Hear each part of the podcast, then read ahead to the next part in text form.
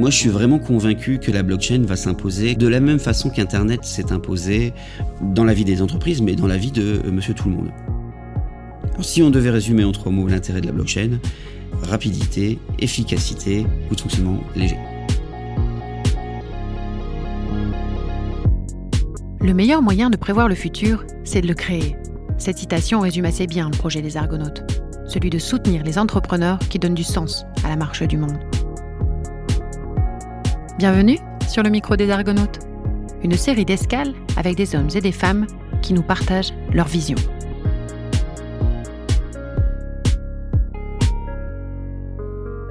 Bonjour, je suis Nicolas Lonis, cofondateur euh, de Byzantine, et dans cette escale, je vais vous expliquer comment fonctionne la blockchain et comment s'en emparer dans l'entreprise.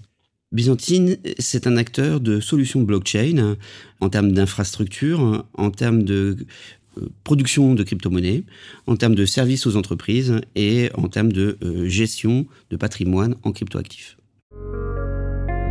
Chapitre 1. Pourquoi la blockchain?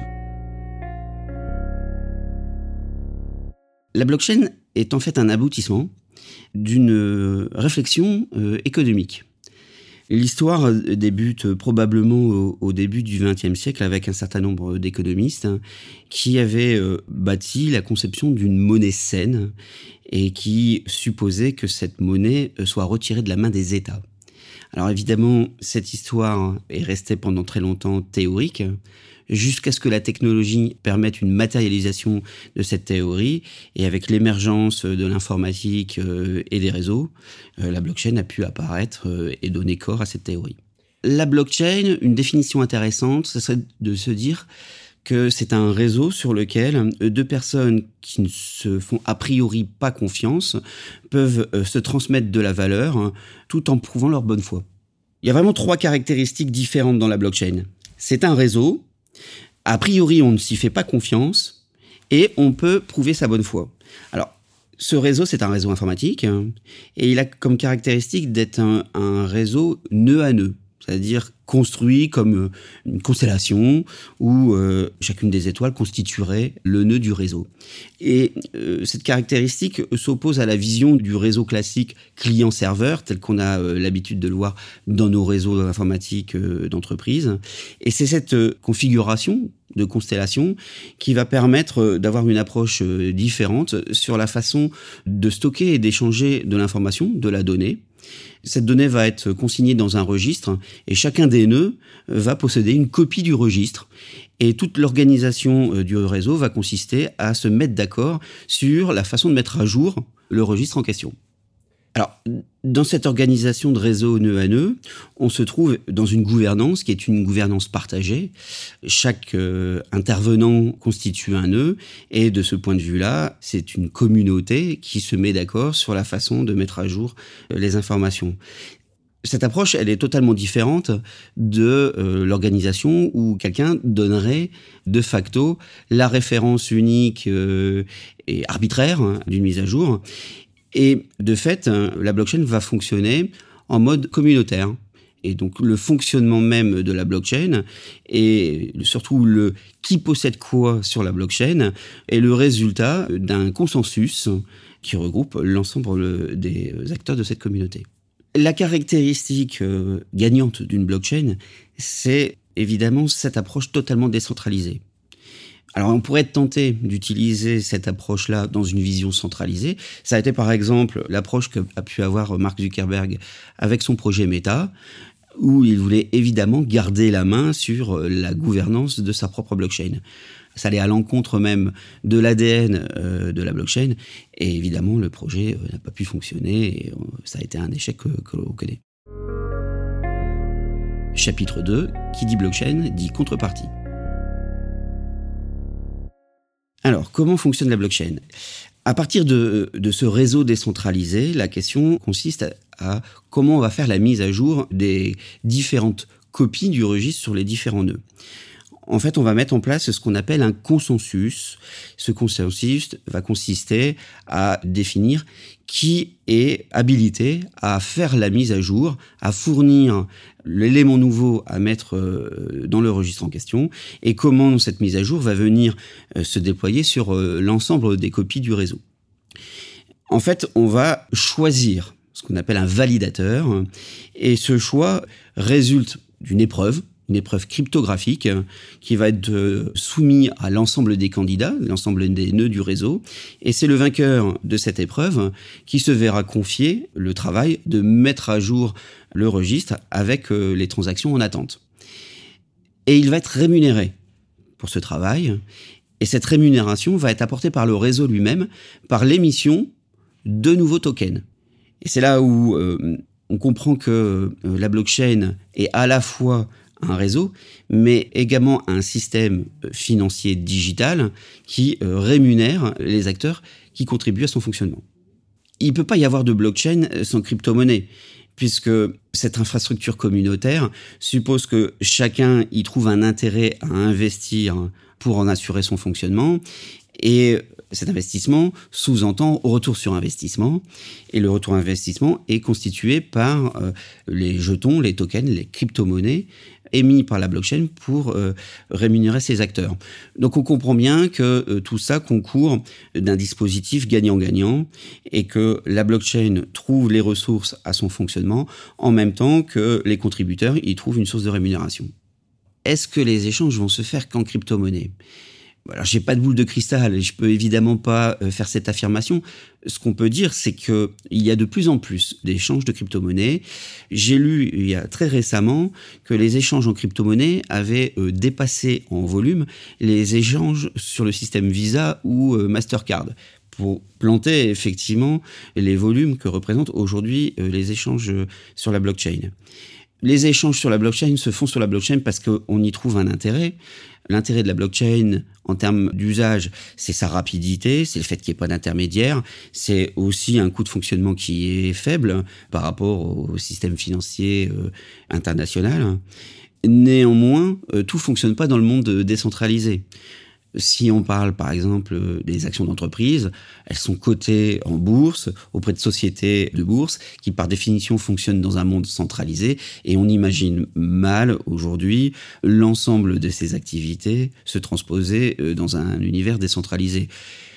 Ma conviction, c'est que le monde centralisé et décentralisé sont condamnés à fonctionner ensemble et de concert. Chapitre 3. Quel usage pour la blockchain en entreprise? Aujourd'hui, moi, je suis vraiment convaincu que la blockchain va s'imposer comme une technologie de la même façon qu'Internet s'est imposé dans la vie des entreprises, mais dans la vie de euh, monsieur tout le monde. Et j'aurais tendance à dire qu'on se trouve dans la blockchain aujourd'hui dans une période qui est euh, charnière, un peu comme en 2001 concernant les technologies Internet. On vit évidemment une période de consolidation qui permet aussi de faire le ménage entre les projets sérieux et ceux qui le sont moins. Ce qui est sûr, c'est qu'aujourd'hui, probablement qu'il n'y aura pas de retour arrière sur les phénomènes d'adoption de la blockchain. Aujourd'hui, on parle de 4% de la population mondiale qui euh, a déjà interagi avec une ou plusieurs blockchains, et on voit l'intérêt que ça représente euh, pour euh, bah, les agents économiques et donc les entreprises. Par ailleurs, la blockchain porte en elle tout un tas d'avantages qui justifient que les entreprises s'y intéressent. Je pense à toutes les activités qui sont aujourd'hui construites sur un registre physique, ont tout intérêt à basculer sur la blockchain parce qu'elles y trouveront un fonctionnement assez similaire, mais totalement optimisé en termes de fonctionnement les possibilités de la blockchain sont euh, infinies. Bitcoin nous a montré euh, l'usage qu'on pouvait en avoir à travers l'échange de la valeur financière. Mais la blockchain, elle a vocation à permettre l'échange de la valeur. Je dis souvent Internet est la plateforme d'échange de l'information, de la donnée, la blockchain est la plateforme d'échange de la valeur. Mais cette valeur peut prendre plusieurs formes. Elle peut prendre évidemment de la valeur financière, mais elle peut prendre tout ce qui représente de la valeur aux yeux de différents acteurs. L'exemple que je cite souvent, c'est celui d'un entrepreneur qui a décidé de lancer la blockchain sur euh, le secteur des véhicules d'occasion. Parce que dans l'univers des véhicules d'occasion, quand deux personnes, deux particuliers veulent faire une transaction, bah, euh, la question de la confiance, elle est au cœur euh, de est-ce que oui ou non cette transaction va se faire. Évidemment, euh, l'essai du véhicule, le contrôle du véhicule est un élément important, mais il y a un autre élément aussi qui joue fortement, c'est le fameux cahier d'entretien. Et ce cahier d'entretien, la plupart du temps, vient consigner les interventions qui a eu lieu tout au long de la vie du véhicule. Et il fait foi sur euh, le sérieux avec lequel l'ancien propriétaire a pris soin du véhicule. Le souci, c'est que à l'heure de Photoshop, bah, aujourd'hui, un cahier d'entretien, ça a peu de valeur. C'est très facile aujourd'hui pour quelqu'un qui serait mal intentionné de créer un faux et finalement ce cahier d'entretien perd tout son intérêt puisqu'il n'est plus le, support de tiers de confiance sur lequel on pouvait s'appuyer pour échanger de la valeur en toute confiance. La blockchain va apporter une réponse par rapport à ça puisqu'on va pouvoir consigner dans la blockchain l'ensemble des interventions qui a eu lieu tout au long de la vie du véhicule.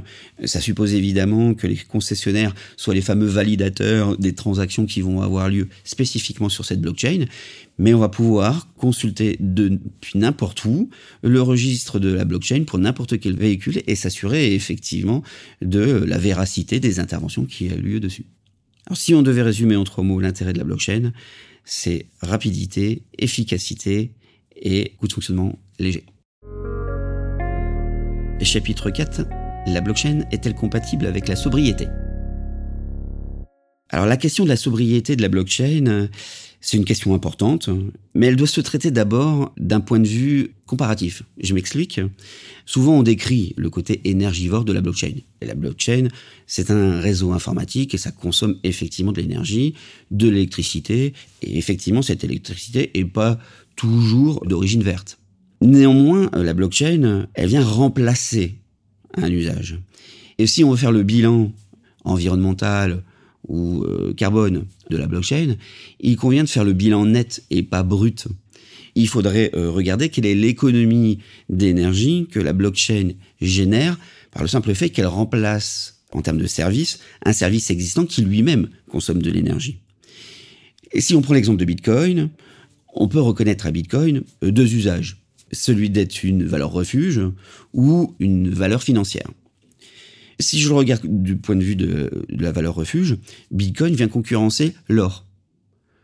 Le bilan énergétique ou environnemental de l'or, si on prend en compte l'extraction minière, son transport euh, et son fonctionnement, a probablement et c'est même sûr, un bilan environnemental qui est bien pire que celui de Bitcoin. Et donc de ce point de vue-là, Bitcoin est une bonne nouvelle environnementale.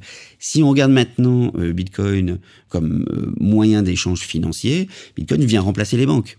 Et les banques, elles fonctionnent avec des agences, avec des collaborateurs qui se déplacent dans les agences, avec son propre système informatique qui lui-même consomme euh, de l'énergie. Là encore, si on fait le bilan comparatif énergétique de Bitcoin par rapport aux banques, probablement, et c'est encore même sûr, le bilan de Bitcoin est euh, meilleur que celui des banques.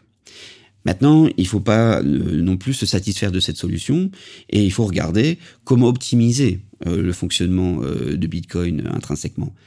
La solution aujourd'hui consiste à consommer de l'énergie qui, le plus possible, serait d'origine euh, euh, verte, euh, renouvelable.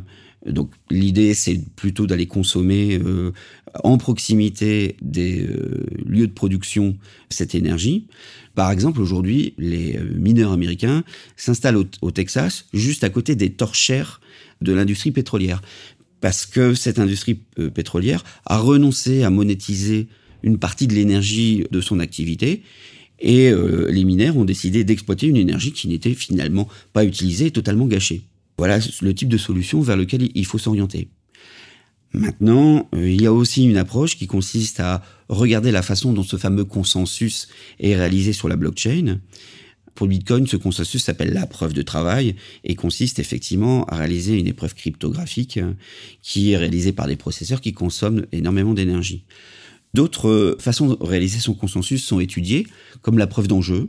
Récemment, l'Ethereum, qui est la deuxième plus grande crypto-monnaie, a euh, opéré sa mutation de la preuve de travail vers la preuve d'enjeu, et où finalement, au lieu de réaliser une épreuve cryptographique, on demande aux validateurs d'engager des jetons pour prouver leur bonne foi. Ce système consomme 98% d'énergie en moins et donc effectivement apporte une solution comparative alternative. Néanmoins, aujourd'hui, est-ce que cette solution apporte les mêmes gages de sécurité que Bitcoin? Le temps nous le dira. Ce qui est vrai, c'est que Bitcoin existe maintenant depuis 13 ans et que la blockchain Bitcoin n'a jamais été hackée. Donc la sécurité en preuve de travail, elle, est assurée et garantie. La preuve d'enjeu, elle, doit encore prouver euh, son efficacité de ce point de vue-là. En conclusion, je voudrais que les gens s'intéressent à la blockchain. Moi, je suis évidemment convaincu et euh, le travail que je fais euh, dans la métropole consiste euh, à un travail pédagogique de ce point de vue-là. Je suis convaincu que ça a un intérêt évidemment pour les entreprises, mais également pour les particuliers de s'emparer de cette technologie. Je pense qu'elle prendra une place tout aussi importante que les Internet dans notre vie de tous les jours. J'aurais euh, envie que les gens dépassent ce qui peut être dit dans les médias mainstream sur la blockchain, euh, sur les crypto-monnaies et sur le côté euh, soi-disant dangereux, criminel, qui peut y avoir soi-disant derrière cette technologie. Quand on fait l'effort de regarder un peu plus dans le détail, on se rend compte que finalement ce n'est qu'un moyen et que ce moyen apporte effectivement de nombreux avantages. Merci de nous avoir accompagnés sur cette escale. Le micro des Argonautes, un format proposé par le MEDEF de Lille et la Caisse d'épargne Hauts-de-France. Si cet épisode vous a plu, n'hésitez pas à vous abonner sur votre plateforme préférée.